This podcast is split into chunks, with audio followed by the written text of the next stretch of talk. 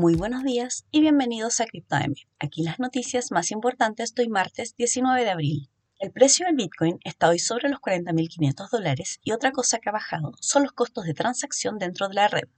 Enviar un Bitcoin es actualmente 98% más económico de lo que era hace un año atrás, ahora que las tarifas promedio de transacción en Bitcoin se han establecido en cerca de un dólar desde que alcanzó un máximo en abril de 2021.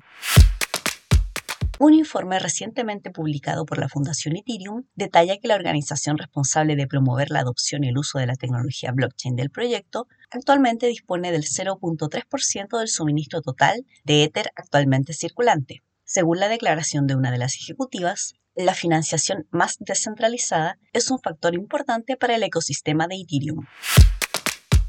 Una criptomoneda desconocida subió su precio un 59% en solo 24 horas. Se trata de Mindplex o Plex, que además del buen rendimiento diario, también subió un 119% en los últimos 30 días. Mindplex es un banco digital móvil diseñado para ofrecer a los usuarios la posibilidad de utilizar criptomonedas y monedas fiduciarias para realizar pagos, operaciones bancarias y transferencias.